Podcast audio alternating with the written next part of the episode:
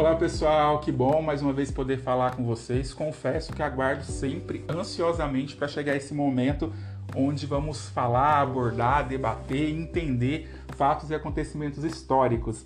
E hoje nós vamos falar de dois é, sistemas político-econômicos, que é o capitalismo e o socialismo. Acredito que muitos de vocês já ouviu falar sobre esses sistemas, porém hoje nós vamos entender algumas características e alguns pontos importantes de cada um deles. Vamos, vamos lá? Bom, primeiramente, é, temos que destacar que esses dois sistemas eles ganham notoriedade, destaque mundial a partir da Guerra Fria, 1945 até 1991, que tem essa disputa, esse conflito desses ideais entre os Estados Unidos defendendo aí o capitalismo e a antiga União Soviética defendendo o socialismo. Então, a partir desse momento, é, tem um conhecimento maior de toda a população sobre esses dois regimes, por que um, por que o outro, porque era essa ideia da Guerra Fria, ver qual era o melhor modelo a ser adotado mundialmente. Então nós vamos falar um pouquinho de cada um deles aqui. Primeiro nós vamos falar do capitalismo. O capitalismo é, é importante destacar, até pelo próprio nome vem dessa questão de lucros, de capital. Então o capitalismo ele tem essa ideia da propriedade privada e meios de produção. E cada país tem a sua forma de controlar essa questão da propriedade privada. Geralmente está na constituição dos países esse, essa ideia né, de como que vai funcionar. Então, é, ele busca o que? Um lucro máximo e a acumulação de riquezas. Então, é uma outra característica muito forte que nós temos que ter quando falamos aí de capitalismo.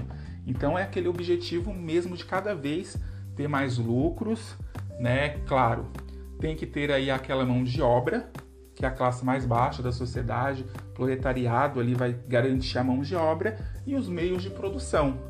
Então, para ter maior lucro, maximizar o lucro aí, é comum que os detentores do, dos meios de produção busquem reduzir os custos e elevar o preço dos seus produtos ou serviços. Então é uma característica muito forte. Além disso, essa busca pelo lucro, o capitalismo também se baseia na economia do mercado. E com isso se cria aí a lei da oferta e da procura. E para falar da lei da oferta e procura, eu vou dar um exemplo muito claro, muito fácil e muito presente, né? Ocorreu recentemente aí. No início da pandemia, né, nós notamos que farmácias, supermercados estavam sem álcool em gel e aquele que conseguia um pequeno estoque vendia ao preço que ele queria. Não tinha aquele controle do preço, ele vendia da forma que ele achava melhor, para obter mais lucro. Então é isso. Essa lei de oferta e procura é o que? A população precisa de um determinado produto, ela vai em busca desse produto e apenas um lugar produz ou vende aquilo e ele vai controlar o preço, vai colocar no preço que ele quiser. Então é sempre necessário ter uma observação em relação a isso. Então cria-se essa questão da lei da oferta e da procura. Então esse exemplo aí é um muito claro para nós podermos entender como que funciona. Então, e isso não tem a questão da, de interferência é, do governo, né? Porque ocorre essa livre concorrência entre, entre os produtores.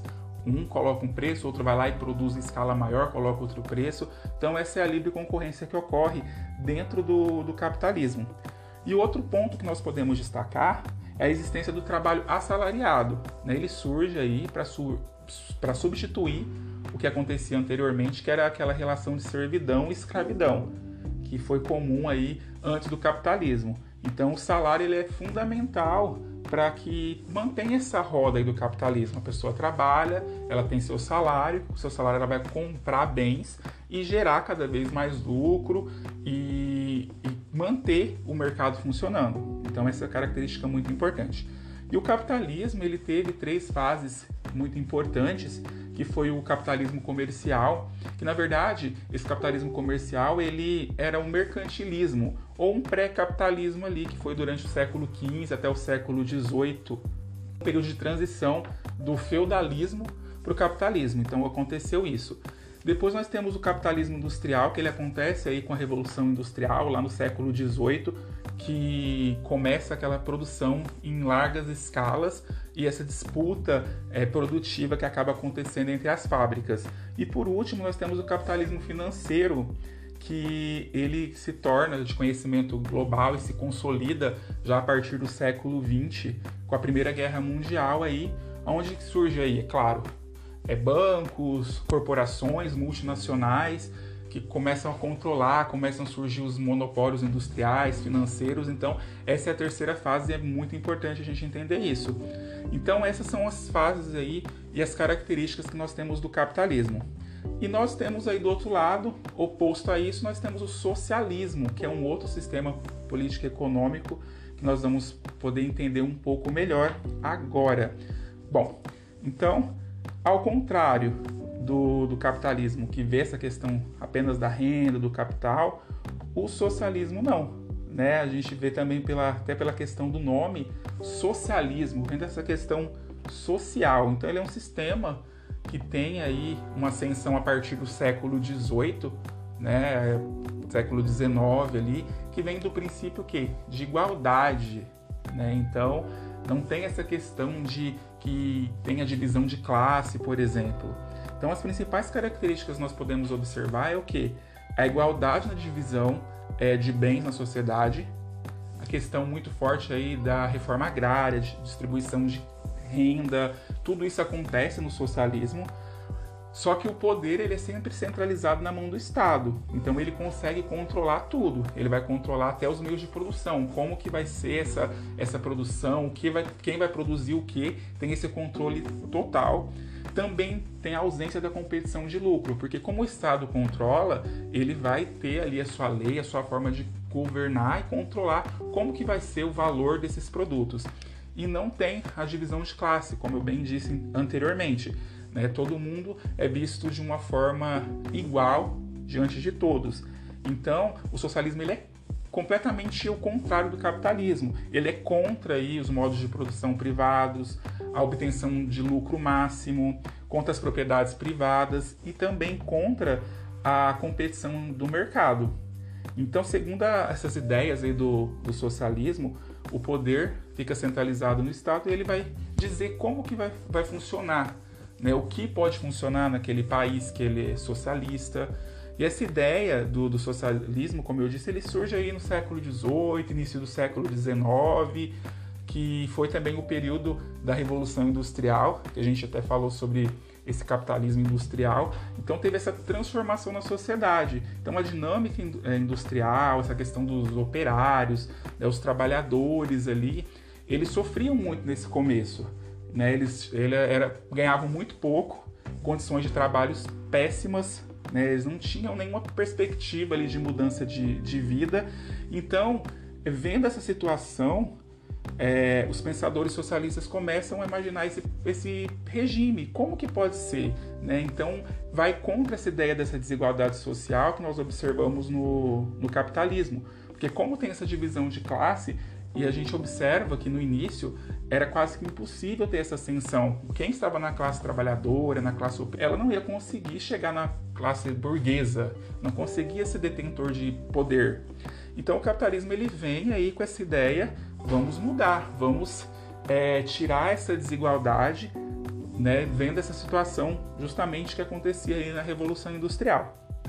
Então ele tem correntes diferentes, tem o socialismo utópico, que ele foi uma corrente aí, foi uma das primeiras correntes é, desenhadas esse pensamento socialista, é, que ele acreditava que na distribuição equilibrada das riquezas e na construção de uma sociedade a partir de um modo pacífico das pessoas. Né? Então esses pensadores eles tinham essas ideias, né? que era contra o individualismo, contra a propriedade privada, contra a competição, tudo isso.